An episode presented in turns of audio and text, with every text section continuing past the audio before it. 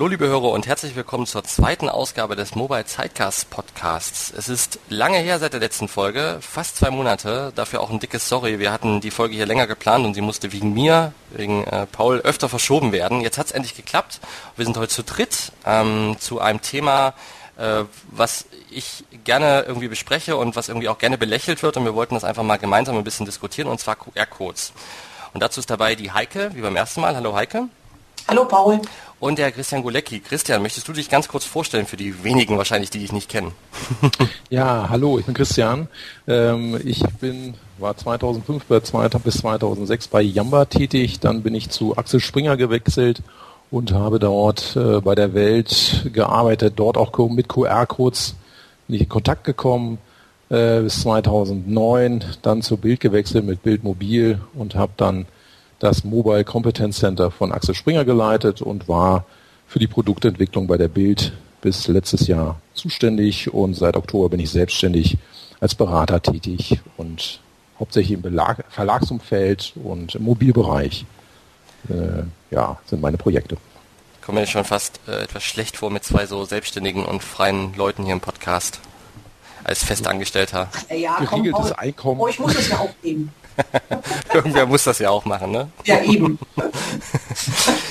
Ja, und das Thema heute, ähm, wie gesagt, ist ein Thema, wo, wo ja ähm, oft viel drüber geschrieben wird und auch drüber viel gelächelt wird. Und, und Heike und ich, wir sind in der, in der Vorbesprechung, liebe Hörer, auf das Thema gekommen und haben dann gesagt, ja, das ist doch ein spannendes Thema. Und dann haben wir uns kurz ausgetauscht, was unsere Meinung zu dem Thema ist. Und ähm, haben wir gesagt, okay, irgendwie wären wir wahrscheinlich nach drei Minuten fertig mit dem Podcast, weil wir beide QR-Codes äh, so prinzipiell nicht so gut finden und haben uns dann vorgenommen, irgendwie einen QR-Code-Befürworter zu finden. Und da ist dann der Christian irgendwann des Weges gekommen und ähm, muss jetzt so ein bisschen diese stereotypische Rolle übernehmen, aber ich glaube, wir werden einfach ganz sachlich darüber diskutieren und äh, darüber sprechen, in welchen Szenarien das Ganze gut funktioniert und äh, das auch nicht funktioniert. Ähm, ohne euch jetzt vorführen zu wollen, wisst ihr, seit wann es den QR-Code gibt oder wann der erfunden wurde? Ich weiß das auch nur, weil ich mich vorher schlau gemacht habe. Ich glaube so in den 50er Jahren ne, von Toyota. 50er Jahren nicht ganz, aber 94 und Toyota ist gar nicht so falsch, ist ein japanisch äh, eine japanischer Autozulieferer, der den ganzen erfunden hat. Und damals tatsächlich auch gar nicht, und das wusste ich auch nicht, äh, um irgendwie im Mobile Marketing Kontext was zu machen, war 94 ja auch schwierig, sondern eher äh, um, um seine Teile in der, in der Fabrik zu kennzeichnen. Und eine Anforderung war auch, dass ähm, die QR-Codes auch bei starker Verschmutzung oder Beschädigung noch lesbar sind. Und das ist ja auch heute noch so. Also ein QR-Code kann man ja auch lesen, wenn er nach 70 Prozent seines, ähm, seines Informationsgehaltes hat. Ähm, und das ist ganz interessant. Und irgendwie hat dieser QR-Code dann seinen Weg in das Mobile Marketing oder digitales Marketing und in die Verbindung von Offline zu Online gefunden, sagen wir es vielleicht mal so. Und ähm, Heike, ich fange mal mit dir an. Wie sind denn so deine praktischen Erfahrungen, die du schon selber mit QR-Codes gemacht hast, privat und natürlich irgendwie auch beruflich? Vielleicht steigen wir damit mal ein.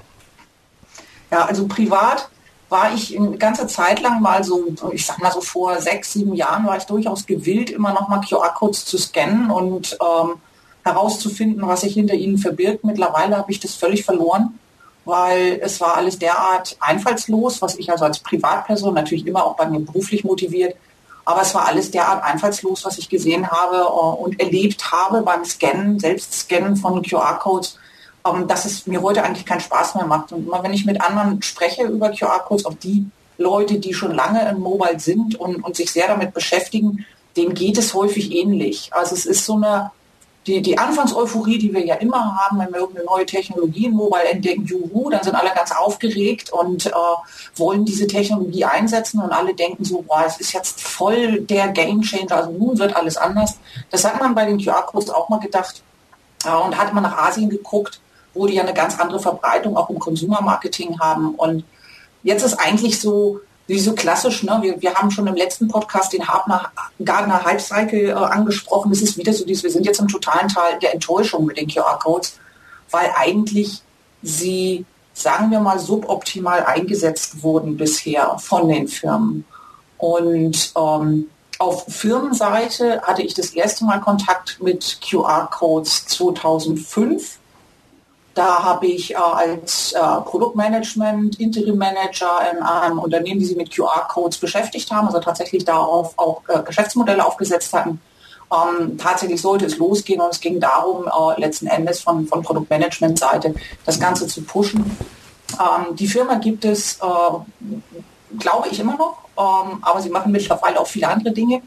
Und äh, wurden auch zwischendurch gekauft. Also man sieht auch, dass dieser Markt sich eigentlich nicht so entwickelt hat, wie man damals vielleicht gehofft hat, äh, Anfang der 2000er Jahre oder so 2005, als es losging, so mit den QR-Codes. Das ist so ein bisschen meine Historie dazu. Zu, zu dem Garten-Hype-Sage komme ich gleich nochmal. Christian. Man muss ja sagen, so in den, äh, vor sieben, acht Jahren war das ein so ein Hype-Thema. Ne? Die Erwartungen waren da groß. Überall klebt man die Dinger hin und jeder scannt den ganzen Tag nur so eine Kurz ein.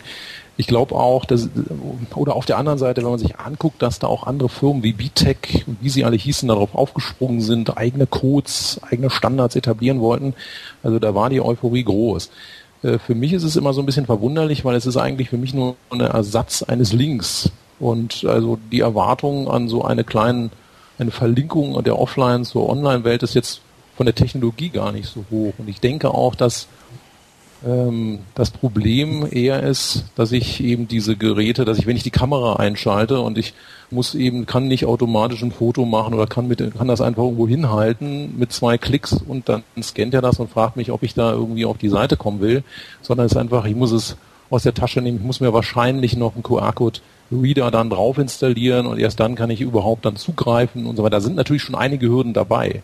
Äh, wenn ich es allerdings einmal durch habe, dann sind natürlich die Folgekosten, die ich jetzt als Einzelner habe, von der Zeit, vom Aufwand her eher gering.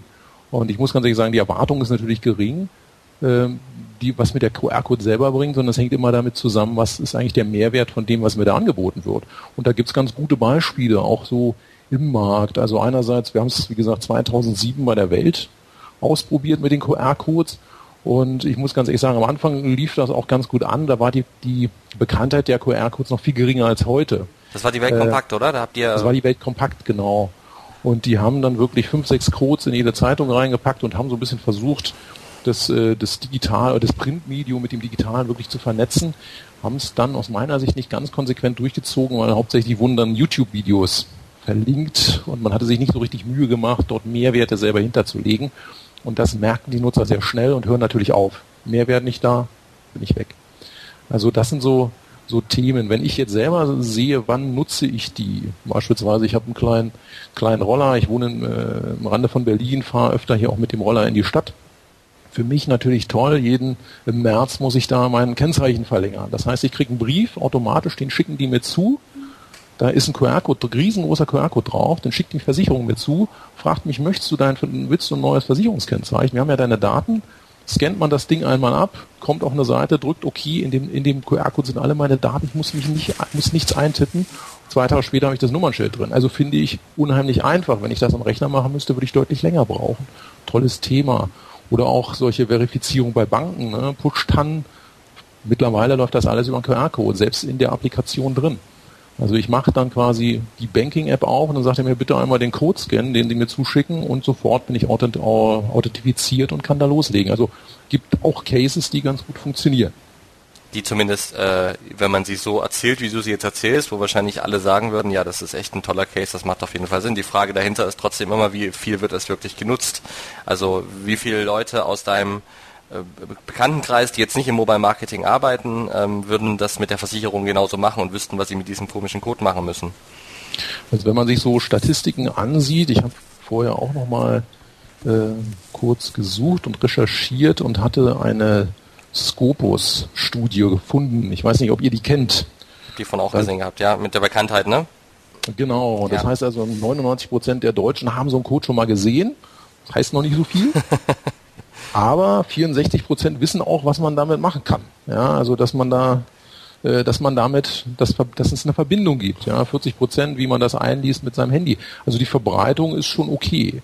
Und ich glaube, wenn man noch mal so ein bisschen weiter, also wir können ja erstmal auch bei den Use Cases so bleiben, ob das äh, wie das, äh, um das Thema mal so abzuhandeln. Also ich glaube, dass es nicht funktioniert, ähm, dass ich einfach eine Werbekampagne irgendwie so ein Plakat hinhänge, um irgendwas zu bewerben und mache da einen Code drauf und äh, hoffe dann, dass jemand dieses neue Poloshirt, was ich dann da vielleicht irgendwo an dem an dem an dem Plakat sehe, dass die da äh, reihenweise mir die Bude einrennen und dass dann dass ich dann in den Stores, die rundherum um diese um dieses Plakat sind, auf einmal die Mitarbeiteranzahl erhöhen muss. Das wird nicht passieren.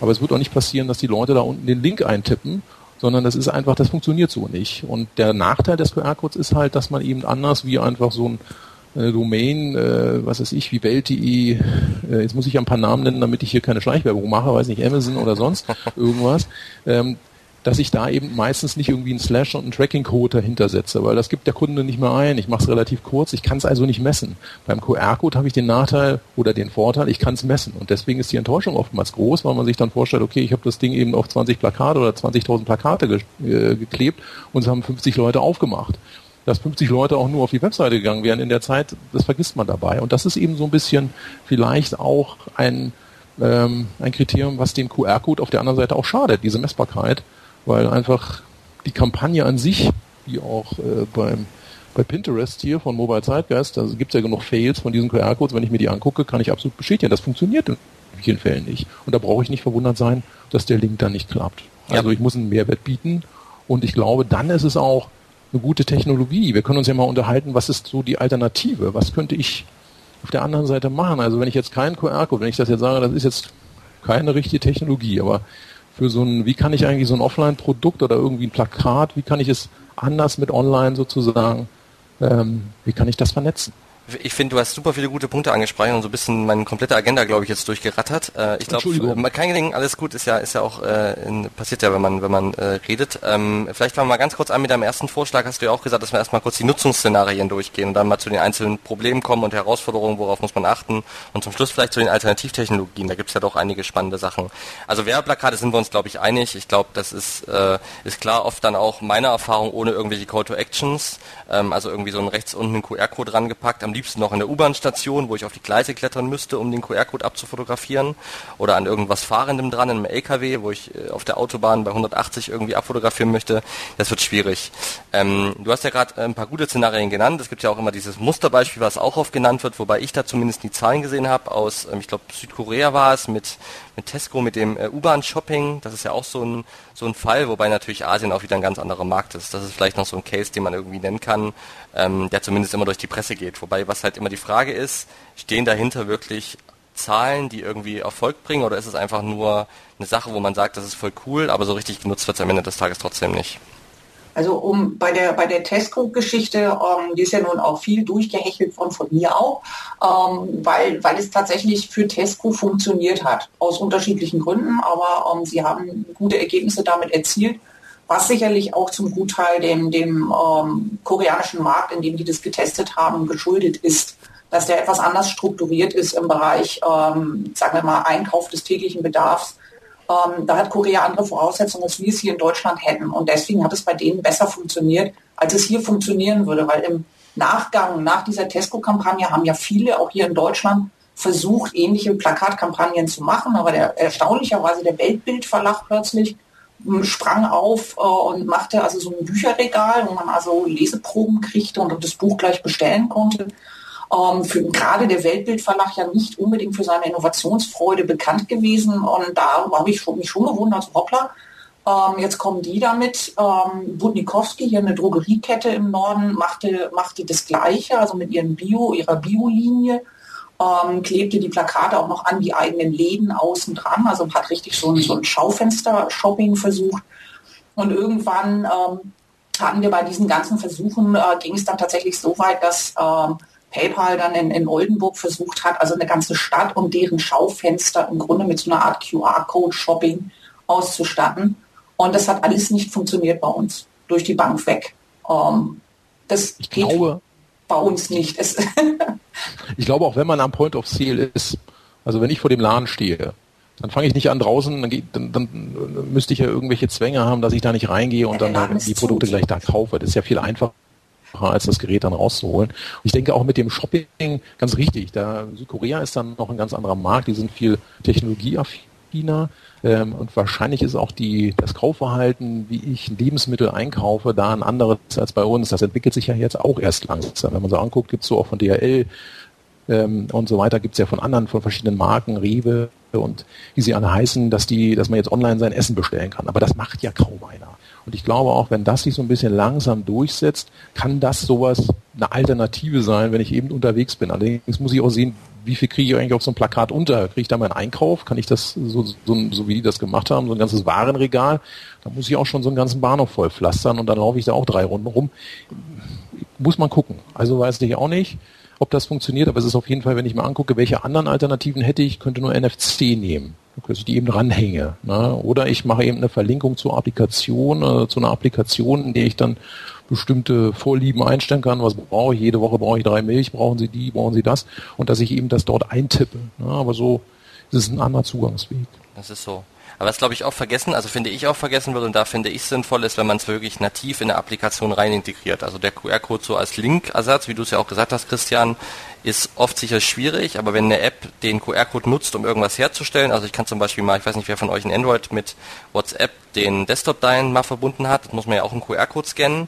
Dafür ist das zum Beispiel super bequem. Also habe ich auf meinem PC einen QR-Code, nehme mein Android-Phone, mache die WhatsApp-Desktop-Verbindung, scanne den QR-Code und bin drin. Dafür ist der QR-Code super. Ich muss mir dafür jetzt nicht irgendeinen extra QR-Code wieder installieren. Das ist in der in WhatsApp mit integriert. Das klappt gut. Ähm, bei anderen Szenarien, wo das ähnlich ist, irgendeine Sicherheitsauthentifizierung, die ich über den Rechner machen muss, ähm, kann ich mir das auch sehr gut vorstellen, weil da diese Hürde weg ist, Christian, die du ja von auch angesprochen hast, dass man sich eben eine extra Software installieren muss. Und wenn ich das in, in meine App mit rein integriere, kann das, glaube ich, durchaus ein Tool sein, was die Kunden auch nutzen am Ende des Tages. Genau, wenn ich also wenn ich jetzt beispielsweise im Mediamarkt bin, dann kann ich ja auch dort, könnte ich dort beispielsweise in der Mediamarkt-Applikation das so integrieren, dass ich weitere Informationen zu, zu Produkten bekommen kann. Das heißt, wenn ich dort reingehe, wenn ich im Mediamarkt bin, niemanden, kein Mitarbeiter, der mir die Informationen in dem Moment schnell liefern kann oder ähm, ich möchte vielleicht auch gar nicht die Person da ansprechen, sondern ich will einfach nur wissen, gibt's, ist das Produkt noch verfügbar, gibt es da noch weitere im Laden, ist es nur das Vorführmodell, was ich bekomme oder auch, wie sind Bewertungen von anderen Nutzern. Natürlich, wie gesagt, ist zu viel verlangt, gleich so einen ganzen Kaufprozess abzubilden. Hallo Paul? Ja, ich äh, bin noch da. Ich höre dich tatsächlich relativ abgehackt. Ähm, ich weiß nicht, was hier gerade mit dem Internet los ist, aber äh, es ist, glaube ich, trotzdem. Heike, angekommen. Heike, können wir Heike denn hören? Ist Heike ich bin, ich bin noch da. Ich lausche andächtig. ja. Okay, ich glaube, jetzt, jetzt klingt es wieder besser. Ähm, Christian, kannst du denn zu dem äh, zu deiner Erfahrung im, im Journalismus, äh, ich frage es mal so offen, äh, noch was sagen, wie also du hast es ja gerade schon gesagt, man muss sicherlich ähm, äh, immer gucken, was ist für ein Content hinter dem QR-Code. Vielleicht ist das auch ein Erfolgsfaktor, den wir irgendwie mitnehmen können für die Diskussion. Was waren denn da noch so die Erfahrungen? Wie hat das funktioniert und wie hat das auch das Medium irgendwie verändert? Weil das natürlich irgendwie auch Platz ist, der wegfällt, ne? den man auch für ein Bild oder für irgendwas anderes verwenden kann. Mhm. Also diese, diese Verknüpfung an sich, wir haben ja da einiges ausprobiert es gab ja auch bei der Bild mal ähm, diesen, diesen Service äh, 4242 ganz am Anfang, wo ich noch MMS durch die Gegend schicken konnte oder auch mit Image-Based Search, wo ich eben Bilder habe, wenn ich die abfotografiere, kriege ich darunter das Video, kann das abrufen. Das Problem ist halt dort, also Image-Based Search reicht, wenn ich das Foto fotografiere sozusagen und äh, dann weiterverarbeiten kann, das Problem ist, ich muss es dann auch sichtbar machen für den Nutzer. Ich muss also auch wieder dort einen größeren Erklärtext hinsetzen. Ich brauche dort auch wieder einen Marker auf dem Bild, der beschreibt erstmal, was muss ich tun. Dieses Bild kann ich eben abfotografieren, mit diesem Bild kann ich mehr machen. Und der QR-Code ist da schon selbst erklärend. Also er nimmt ungefähr dieselbe Fläche ein. Ähm, wenn man wie gesagt, das, was wir im, im, journalistischen Umfeld da gemacht haben, ist eher Verlinkungen eben von Informationen zu weiterführenden Informationen, die man nicht abbilden kann, wie Videos. Ähm, man könnte auch Bildergalerien machen oder man hätte eben auch, wie gesagt, zu weiterführenden Informationen, wenn man ein Interview hat und man hat eben eine Kürzung drin, könnte man das volle Interview eben abbilden. Ähm, wie gesagt, ist, ist eine Art der Verlinkung, man sieht es auch gerade in Prospekten und Broschüren, ähm, dass es dort auch eingesetzt wird. Ich glaube, ich bin mir nicht ganz sicher, wer das war. Ich glaube, Boda, vielleicht korrigiert mich, äh, oder nee, Bauer Verlag, die da ähm, auf ihren QR, die auf QR-Codes gesetzt haben, wo man dann eben dort auch Bestellungen tätigen kann, aus dem, um eben so eine Vernetzung hinzubekommen. Also das sind so die Erfahrungen, die ich habe.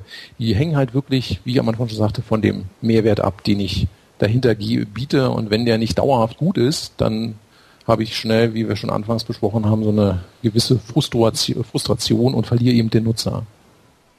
Ich, ich muss gerade bei diesem, bei diesem Mehrwert muss ich nochmal einhaken. Um, ähm, es ist es ist ganz einfach so, wir glauben immer, dass eine, eine Information zu einem Produkt, es gibt ja auch schöne On-Pack-Promotions, also Patex hat mal sowas gemacht, wo man dann über einen QR-Code auf der Patex-Packung zum Klebeexperten äh, kam auf einer, einer mobilen Webseite, der einem dann erklärt hat, welcher Kleber ist, ist für was. Das steht aber eigentlich schon auf der Packung. Also es, es wurden, werden immer so viele unsinnige Schleifen gedreht. Also es wird, wird nochmal Inhalt gegeben, äh, das ist aber vielleicht gar nicht das, was ich haben will.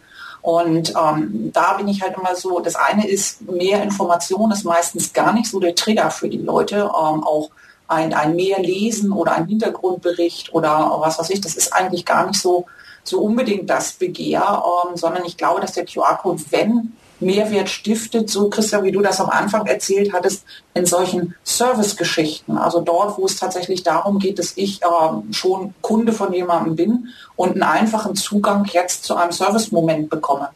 Ähm, das ist, glaube ich, viel eher ein Einsatzgebiet, wo man vielleicht sogar mehr QR-Codes einsetzen könnte als tatsächlich im Marketing, wo ich ja versuche, neue Kunden zu akquirieren und oder meine meine bestehenden Kunden irgendwie etwas länger bei mir zu halten. Ähm, da wird es, glaube ich, mit diesem, oh, wir haben mehr Informationen hinter dem QR-Code, das funktioniert einfach schlicht nicht. Definitiv.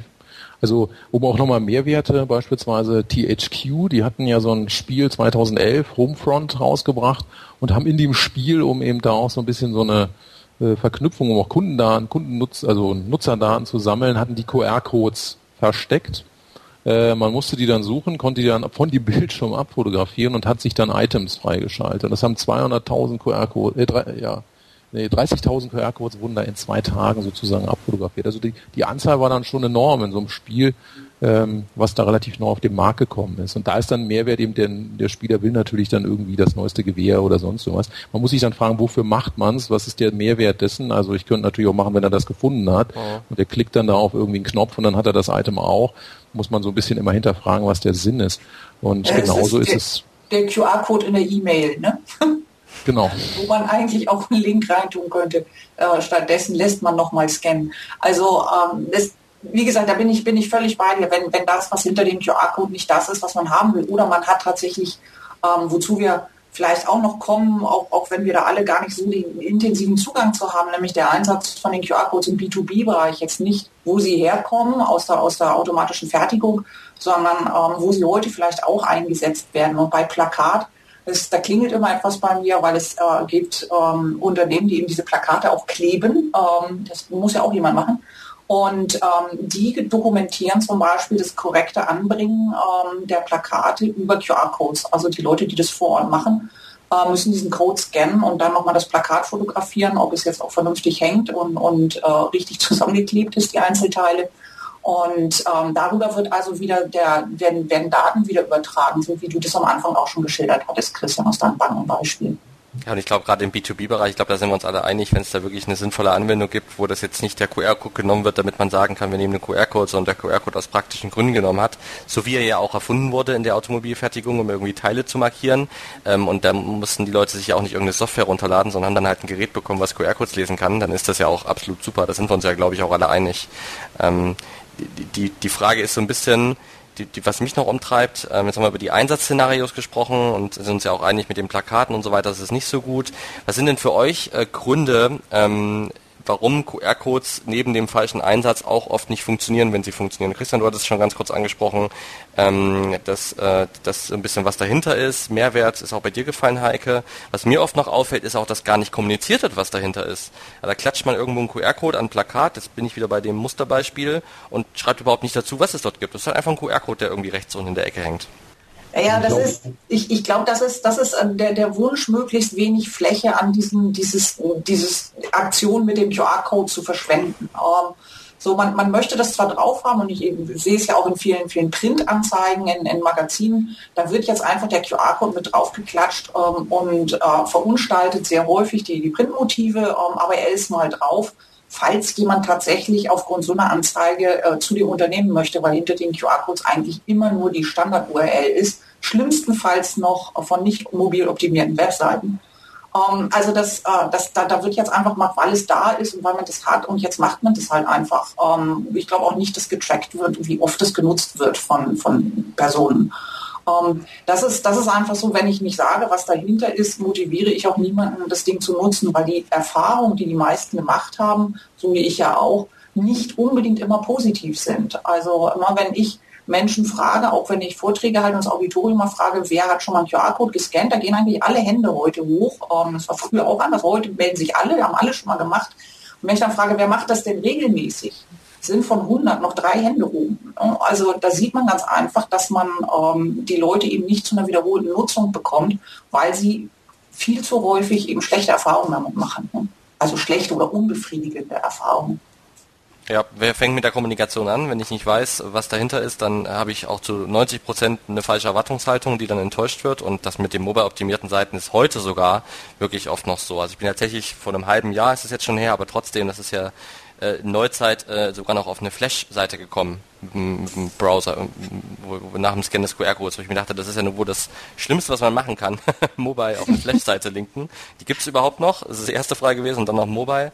Ähm, ja, also das, das ist tatsächlich oft ein, ähm, oft, ein, oft ein Problem und ich glaube auch, und äh, wenn ich so mit, mit vielen Print-Leuten spreche, also jetzt nicht äh, im Journalismusbereich, sondern im Anzeigenbereich, die für die ist halt der QR-Code, habe ich oft das Gefühl, so ein bisschen das, das, das gibt denen oft das Gefühl, dass sie extrem digital vorne mit dabei sind. Und wenn man die fragt, hey, wie sieht denn für dich eine perfekte Anzeige aus? Da darf der QR-Code auf gar keinen Fall fehlen, weil man muss ja auch dieses Internet irgendwie mitbedenken. Und wenn ich ähm, letztens mit einem Corporate Publishing Menschen gesprochen ähm, äh, auf einer Messe und der hat auch erzählt, äh, ich habe ihn gefragt, wie sieht denn für dich so das, das ideale moderne Corporate Publishing Magazin aus? Ähm, wollte auch so drauf hinaus, vielleicht ist es ja auch ein Webmagazin oder sowas. Und er meinte, nee, es ist ein gedrucktes Magazin und da sind halt ganz viele QR-Codes, wo ich mir irgendwie coole Sachen nochmal angucken kann und mir das nochmal online durchlesen kann. Und das ist halt, glaube ich, auch oft das Problem, dass, dass so der QR-Code für viele so dass das Tor ins, in die digitale Welt ist und dann tracken sie es halt irgendwie doch. Und das ist dann meistens der zweite Schritt, wenn man mit den Leuten spricht. Dann sind sie halt auch enttäuscht irgendwie, wie viel den QR-Code scannen. Ähm, weil neben den Kunden, die wir angegeben haben, es nicht der richtige Einsatzort ist, irgendwie die Motivation fehlt, aber weil, und ich glaube, das kommt nochmal dazu, es natürlich auch vieles messbar macht, was vorher nicht messbar war. Also so ein Plakatmensch kann sich natürlich immer einbilden oder vielleicht auch durch irgendwelche Marktforschung einreden lassen, dass alle Leute, die da vorbeilaufen, das Plakat sehen und das natürlich wahrnehmen. Aber der QR-Code macht das auf einmal extremst messbar. Und wenn dann noch 15 Leute auf den Link klicken, dann liegt das natürlich am QR-Code und nicht an dem Plakat oder an der Anzeigen, äh, an dem Anzeigenmotiv. Ich glaube, so eine Hürde ist auch technologisch, also oder der, die Barriere eben, wie hoch ist der Aufwand, den ich betreiben muss, um das eben um da jetzt herauszufinden, was hinter diesem, hinter diesem Code steckt. Das heißt wirklich, ich greife meine Hosentasche, hole mein Handy raus, entriegel das, muss wahrscheinlich auch erstmal gucken, habe ich denn überhaupt einen QR-Code-Reader drauf? Dann gebe ich QR-Code ein, weil ich, in der Regel benutzt man die ja, wie wir schon festgestellt haben, nicht ganz so häufig. Das heißt, manchmal sind die vorinstalliert, wenn ich dann erst in den Store gehen muss, mir wieder so, ein, so, ein, so ein, äh, eine Applikation runterladen muss, da ist schon die, da sind schon die, da ist die Abbrecherquote schon recht hoch. Ähm, Im Endeffekt muss man vielleicht kommt es nochmal in den nächsten Jahren, wird es nochmal ein bisschen stärker werden, dass die, wird die Nutzung nochmal ein bisschen zunehmen, wenn man beispielsweise sich vorstellt, dass man eben ähm, Smartwatches Beispielsweise, wenn die jetzt wieder mehr mit Kamera ausgestattet sind und ich drücke bloß einmal kurz auf den Knopf, scanne das Ding und der erkennt es automatisch. Ja, das ist so vorinstalliert oder auch mit Kameras von den Smartphones. Und jetzt, ich habe jetzt ein, äh, auch ein Android-Gerät mit zwei, zwei Knöpfe, zweimal drauf gedrückt und schon äh, startet er automatisch die Kamera. Ich halte das bloß in die Richtung und dann wäre die Hürde sehr geringer und auch die Nutzung würde damit zunehmen. Also das ist auch so ein Thema, wo man vielleicht überlegen muss, wo, wo geht's da noch hin? Was ändert sich technologisch an anderer Seite? Und bringt vielleicht auch den QR-Code dieser, dieser Link-Technologie nochmal so einen zweiten Frühling. Was ich auch gesehen habe, also gerade in den, mein Eindruck war so 2008, 2009 bis 2011, das QR-Code war so ein Hype-Thema. Das war so, ich bin digital, ich bin, bin vernetzt und man hat eben unheimlich viel äh, Quatsch damit verlinkt, was eben nichts gebracht hat. Und ich glaube, das ist so ein bisschen, ist mein Eindruck, so ein bisschen vorbei und die Leute machen sich schon ein bisschen mehr Gedanken, was verteckt man und wie nutzt man eigentlich die Fläche richtig. Von daher die Qualität dürfte steigen. Ja, nee, das, das stimmt. Das war sehr gerade sehr überspitzt dargestellt und ist tatsächlich äh, deutlich besser geworden. Ähm, dennoch ist es ja jetzt nicht so, dass das dem QR-Code irgendwie eine Renaissance gegeben hätte und dass dadurch, dass die Qualität steigt, das war ja was, was Heike auch gesagt hat, man klickt drauf oder nutzt den QR-Code, ist ein Inhalt dahinter, den ich nicht erwarte und der mich auch nicht zufriedenstellt und dann mache ich es nicht nochmal, könnte ja sein, dass die durch die bessere Qualität das irgendwie steigt in der Nutzung und der Nutzer häufiger zufriedengestellt wird. Ist bisher ja scheinbar auch nicht so richtig passiert. Und ähm, Christian, du hast gerade was richtig Gutes angesprochen, ähm, das habe ich mir auch aufgeschrieben. Ich glaube, wenn tatsächlich äh, einer der beiden äh, großen Systemanbieter sagen würde, ich integriere die, den QR-Code-Reader direkt nativ in die Kamera mit rein, ich glaube, das könnte dem QR-Code vielleicht tatsächlich nochmal so einen kleinen Aufwand geben, weil dann würde dieses Software installieren wegfallen und man hätte auf einmal eine viel, viel breitere Nutzerbasis ähm, und, und könnte das auch viel, viel einfacher kommunizieren. Halten Sie einfach Handykamera drauf und fertig. Das würde sehr viel schaffen. Naja, es, es, es, wird, es wird natürlich, es würde es äh, erleichtern. Nur ich gebe, ich gebe zu bedenken, also ich habe jetzt äh, seit so vielen Jahren rede ich immer nicht Leuten die QR-Codes aus, sondern ich versuche zu erreichen, dass, dass äh, die, die, die Marketeers, die das einsetzen möchten, ähm, sich über, sehr genau überlegen, was sie damit tun. Da sind wir wieder beim Mehrwert.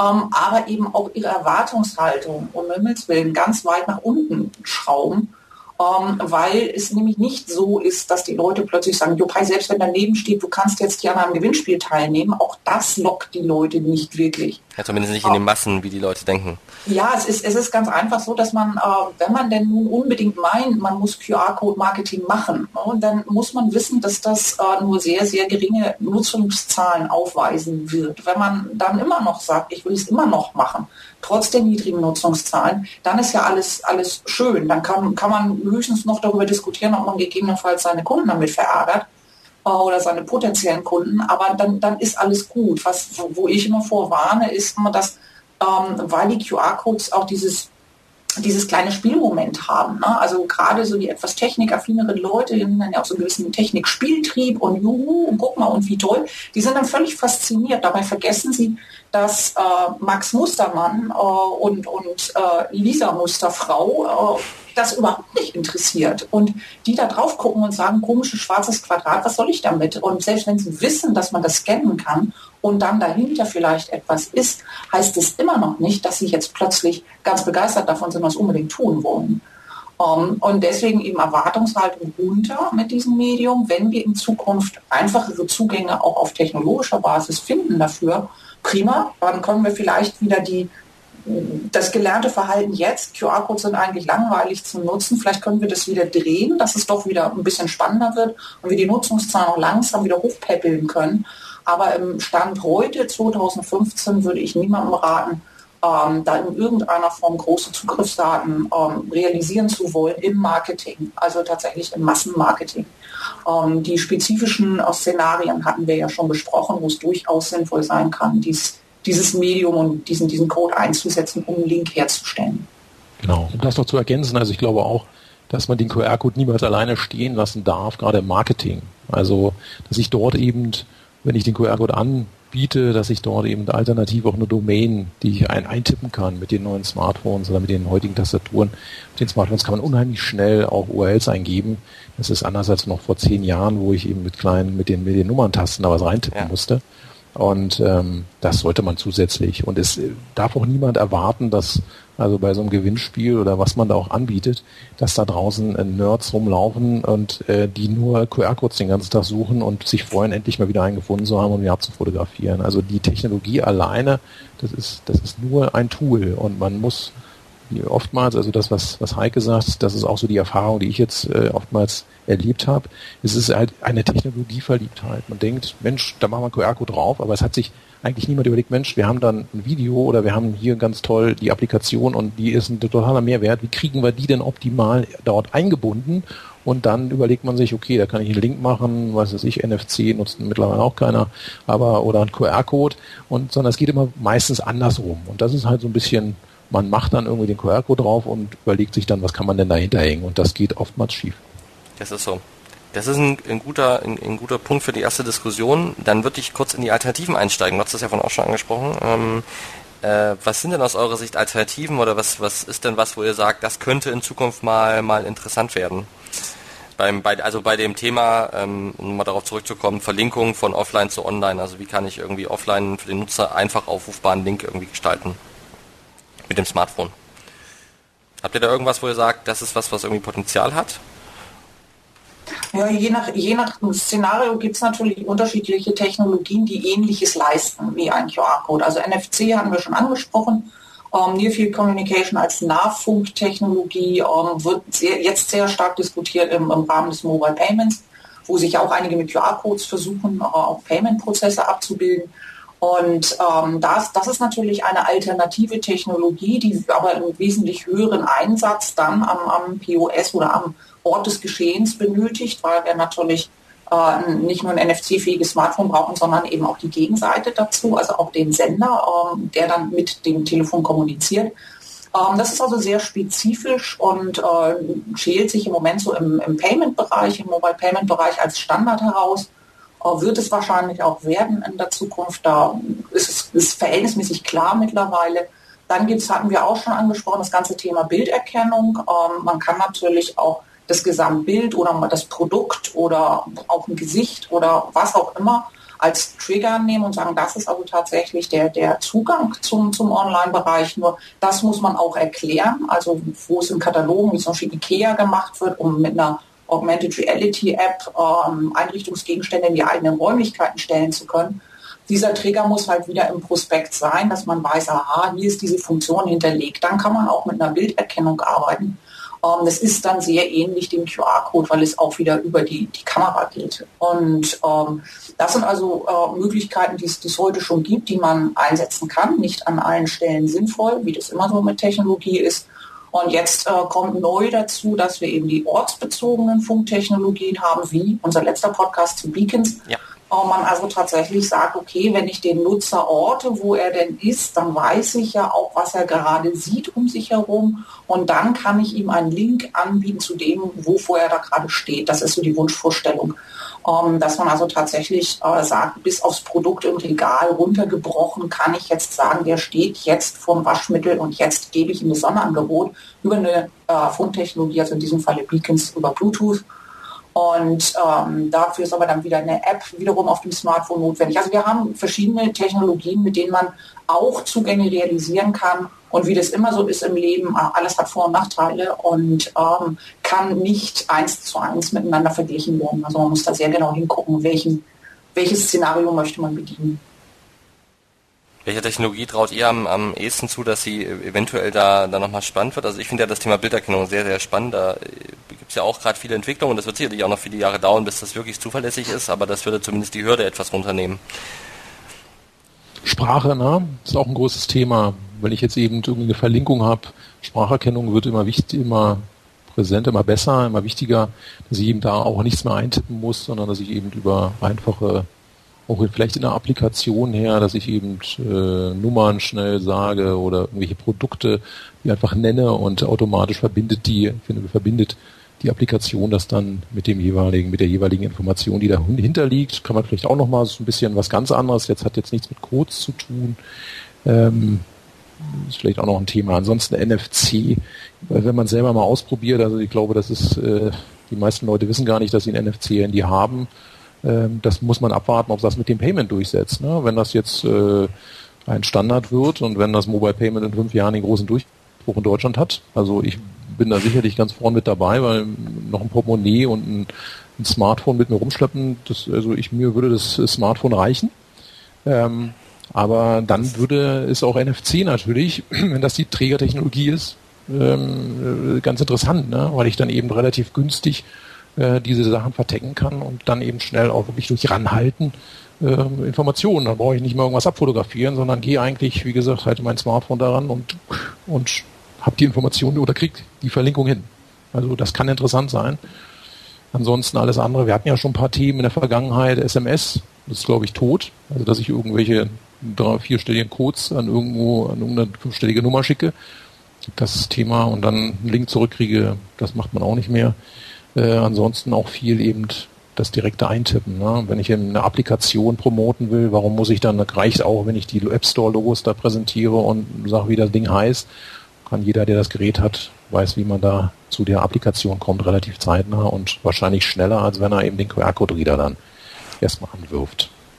Wir fassen alles zusammen. Ich habe äh, im Vorfeld da auch ein bisschen gelesen, was es noch gibt, so auch an experimentellen Technologien. Da bin noch auf was Spannendes gestoßen, was ich gerne noch ganz kurz erzählen möchte. Und zwar von Fujitsu hat ähm, LED-Lampen ähm, jetzt vor äh, einem, einem, ja, fast einem Jahr vorgestellt. Ähm, ist auch noch alles experimentell und äh, noch ein Versuchsstatus, aber klingt ganz interessant.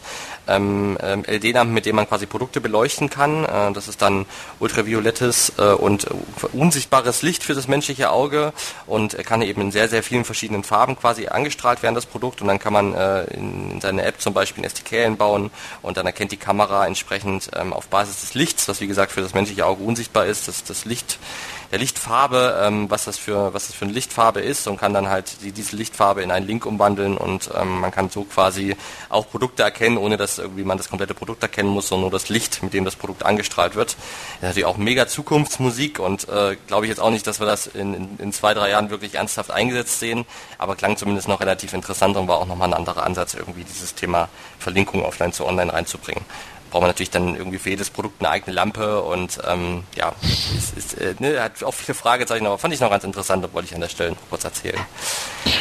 Man könnte vielleicht auch kurz auf die Gefahren eingehen, weil die sind ja teilweise auch ganz witzig. Also äh, Heike, du hattest die ja auch auf deinem auf deinem Blog habe ich da bin ich da zweimal gut fündig geworden. Ähm, einmal, was ja auch in den Medien war, ähm, die FDP-Politikerin hier in Berlin, wo dann die hatte einen schönen QR-Code bei sich auf dem Plakat draufhängen und in einer Nacht- und Nebelaktion wurden diese QR-Codes überklebt mit einem Link zu einem Film Liebe kennt keine Grenzen. Äh, ging es dann so mehr um nackte Personen. War natürlich ein großer Hype. Im Nachhinein muss man sich fragen, hat es der Person geschadet oder genützt? Ich glaube, der Bekanntheit hat es auf jeden Fall genützt, weil sie ist in äh, deutschlandweit bekannt geworden. Oder auch dieses gute Beispiel mit der Heinz Ketchupflasche. Ich weiß nicht, Heine, äh, Heike, also ja. Ja, das, das Heinz, Heinz war so, so das, das Problem, das, da, da, konnte ich jetzt nun wirklich gar nicht der QR-Code etwas dafür, ähm, sondern Heinz hatte da auf den, auf den Ketchup-Flaschen eine Kampagne gefahren, eben mit einem Code versehen, diesen Code verlinkt auf einer Landingpage bei sich und ähm, war, war alles auch gut und die Kampagne lief und irgendwann war die Kampagne zu Ende. Und dann hat man eben Ende, hat die Türen zugemacht, hat die Landingpage abgeschaltet und sich nicht mehr darum gekümmert, was aus der Domain wurde und ähm, hat die quasi wieder freigegeben und die hat jetzt jemand anders gehabt und der hat dort eher schlüpfrige Inhalte unter dieser Domain ähm, dargestellt und irgendjemand hatte noch eine alte Flasche Ketchup und äh, scannte den QR-Code, also es mussten sehr viele Faktoren zusammenkommen. Also jemand muss den QR-Code scannen und dann den alten Ketchup. Jemand, der QR-Code scannt ähm, und nun kam der auf diese Seite und wunderte sich ein wenig, was für eine merkwürdige Kampagne Heinz dort fährt. Ähm, also insofern war das also nicht das, das, äh, das Problem war nicht der QR-Code, sondern dass äh, die, die Verantwortlichen der Kampagne da einfach äh, einen Bock geschossen haben, dass sie diese Domain einfach wieder freigegeben haben.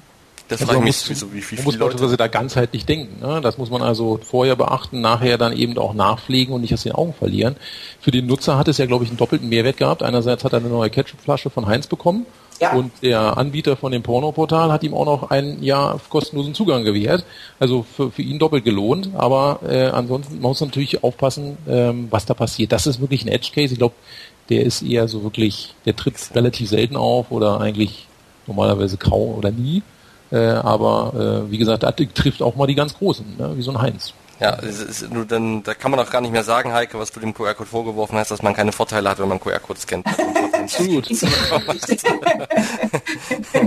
äh, ja, es ist, tatsächlich ist es natürlich kein, also beides eigentlich kein QR-Code-Problem. Also ein Plakat überkleben kann man natürlich auch ohne einen QR-Code, ne? Da kann ich auch eine andere URL angeben oder ein anderes Gesicht draufkleben und ähm, Warum Leute noch Campaign Landing Pages machen, ist ein eigenes Thema. Warum, warum und große Unternehmen wie Heinz Domains abmelden, die sie mal verwendet haben, das ist mir tatsächlich ein unerklärlicher. Meine Sparkasse ist jetzt off topic, aber ich muss mich darüber auch mal aufregen, hat den Namen geändert und hat auch einfach die alte Domain abgemeldet. Und so, da frage ich mich, wie kann man denn alte Domains abmelden, gerade bei einer Sparkasse? Also wenn, wenn ich jetzt ein Phishing-Anbieter wäre, würde ich mir die Domains sofort sichern und dort mein eigenes äh, gefaktes Sparkassenportal hochziehen. Also es gibt wirkt, das sind dann eher andere Probleme, das ist natürlich kein QR-Code-Problem, aber ja. kann natürlich irgendwie passieren und so ein QR-Code ist halt da. Also alle Internetlinks von der Landingpage kann ich entfernen irgendwie vielleicht, wenn ich gut achte gucke und ich die selber nur verlinkt habe, aber so ein QR-Code, der weiß ich nie, wie lange der noch irgendwo rumschwebt. Das, das ist das eine und, und vor allen Dingen eine Domain äh, einfach nicht zu behalten, ist natürlich bei den Kosten, die so eine Domain jedes Jahr ja. verursacht.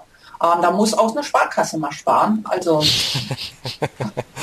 Irgendwo müssen die Kontoführungsgebühren ja wieder rein. Ja, das war ist tatsächlich wirklich krass. Ähm, und auch, dass Heinz das abmeldet, das ist tatsächlich, äh, das ist der Hauptfehler, dass man so eine Domäne einfach nicht behält und wieder freigibt. Ja. Tatsächlich. Äh, was gibt's denn noch? Gibt's denn noch so ein Epic Fail, was man, wo man den QR-Code wirklich was anlassen kann? Ähm, Heike, wenn du da am Thema bist, gibt's auch einen Fall, wo jemand irgendwie einen falschen QR-Code draufgedruckt hat oder sowas? Ist ja was bekannt oder ist euch was bekannt? konkrete, konkrete Kampagnen, wo das passiert ist, also man tatsächlich also selbst verschuldet quasi irgendwie äh, falsch kodiert hat, ähm, wüsste ich jetzt nicht. Da wird auch wohl keiner freiwillig veröffentlichen. Und äh, ansonsten äh, muss man natürlich immer wissen, dass alle Sachen, die man so freisetzt, äh, dass die natürlich nicht hundertprozentig manipulationsfrei sein können. Also es kann immer äh, irgendjemand ähm, etwas damit machen und es in irgendeiner Form manipulieren und, und das kann auf mich zurückfallen. Aber wir sehen ja ähm, auch bei, äh, selbst bei dem Fall mit Heinz, das hat auch jetzt dieser Ketchup-Marke nicht geschadet. Also Marketeers schütteln zwar ein bisschen den Kopf, wir haben alle mal gelacht, ähm, aber jetzt wirklich Schaden genommen hat die Marke dort nicht. Und auch die, die FDP-Politikerin hat nicht wirklich Schaden daran genommen, dass ihr QR-Code manipuliert wurde. Also ich glaube, da sind die Gefahren sind äh, faktisch da, aber sie sind äh, nicht unbedingt so dramatisch, äh, weil ein flächendeckendes Austauschen oder ähm, Verfremden von QR-Codes ist bei größeren Kampagnen dann schon äh, sehr aufwendig. Und ob der Effekt ähm, groß genug ist, den man damit erzielen möchte, um den Aufwand zu betreiben, das unterstelle ich mal, wird selten passieren. Das denke ich auch. Das denke ich auch. Ja. Also von der von der Sicherheit her kann, kann man sagen, das ist eine sehr einfache Technologie, die äh, eigentlich, wie gesagt, da nur wenig Angriffsmöglichkeiten gibt und die man auch, wenn man diese Angriffsmöglichkeiten mit dem Überkleben nutzt, dann kann ich auch alle Plakate von von dem einen äh, Wettbewerber mit irgendwelchen anderen äh, Plakaten verunstalten. Also der Aufwand ist enorm hoch und wie gesagt, wenn der Link dahinter steht, dann ist die Angriffsmöglichkeit da, dadurch, dass der so simpel ist, eigentlich auch sehr, sehr gering. Dann würde ich gerne zur Abschlussfrage, ähm, ich habe mir hier aufgeschrieben, QR-Code 2020, klingt wie eine politische Agenda. Ähm, was ist eure Meinung, wie, äh, wo sind wir 2020 beim äh, Thema QR-Code? Und ich fange mal an, damit ich euch das Schlusswort lassen kann mit meiner Meinung. Ähm, Heike, du hast ganz am Anfang den Gartner Hype Cycle erwähnt. Das finde ich sehr spannend. Ich habe mir fast gedacht, dass du es machst. Deswegen habe ich vorher geguckt, ob irgendwann mal jemand in den letzten Jahren den Gartner Hype Cycle für den QR-Code eingezeichnet hat. Und ich habe tatsächlich in der Computerwoche was gefunden von 2011, Juli 2011, also vier Jahre her. Und ähm, das ist so ein, so ein Hype Cycle mit ganz vielen Technologien, die die da gemacht haben. Sehr spannend, wie sich manche Sachen nicht oder auch doch entwickelt haben. Ähm, äh, jedenfalls war der QR-Code da schon im Slope of Enlightenment, also schon äh, aus der auf, aus dem Peak de, des, des Hypens raus und auch schon auf dem auf dem aus der Disillusion raus und schon im, wieder in der Normalisierung drin und deswegen war es lustig, weil du ja vorhin meintest, dass, dass, ähm, dass wir eigentlich gerade eher im Tief sind. Und vor vier Jahren hat man aber auch schon scheinbar gedacht, dass wir da schon raus sind. Und ich glaube, dass, dass wir in diesem, in diesem unklaren Zustand auch in fünf Jahren noch sein werden. Ich glaube, dass der QR-Code in fünf Jahren nicht tot ist, aber wahrscheinlich auch nicht viel weiter ist, als er jetzt ist. Das ist eine langweilige Antwort irgendwie auf meine eigene Frage, aber tatsächlich das, was ich glaube. Wie seht ihr das? Ich bin, ich bin da ziemlich dicht bei dir. Also ich glaube, dass wir ähm, ein bisschen mehr und hoffentlich mehr vernünftige Kampagnen und, und Aktionen mit QR-Code sehen werden. Ähm, wir haben aber ja viel auch äh, über die ähm, nicht vorhandenen Treiber beziehungsweise auch die Hemmschuhe ähm, beim QR-Code-Marketing haben wir ja gesprochen. Und die werden sich in den nächsten fünf Jahren nicht so weit abbauen, dass wir jetzt plötzlich die Renaissance der QR-Codes erleben werden im, im tatsächlich Konsumermarketing. Ich glaube, dass sie weiterhin da sein werden. Wir werden sie weiterhin sehen. Wir werden weiterhin fürchterlichen Unfug dahinter sehen, also wo man sich fragt, äh, wer hat sich das nur ausgedacht. Ähm, und äh, wir werden aber auch die ein oder andere, wenn ein paar Handvoll sehr gute Kampagnen in diesen fünf Jahren sehen, wo wir sagen, ja, da hat man richtig, ist richtig nachgedacht worden, ist richtig durchgezogen und nicht nur gut nachgedacht, sondern auch gut umgesetzt. Und ähm, dann wird es spannend werden, mal zu sehen, wie sich die Nutzungszahlen äh, da tatsächlich ändern. Ich hoffe, dass die Unternehmen, die so etwas einsetzen, in Zukunft da etwas offener sind in der Kommunikation, das auch nach außen zu tragen, wie diese Kampagnen laufen. Ähm, bis jetzt kriegt, kommt man da kaum ran, weil sie alle so schlecht laufen, dass keiner drüber reden will. Aber das hoffe ich wird besser.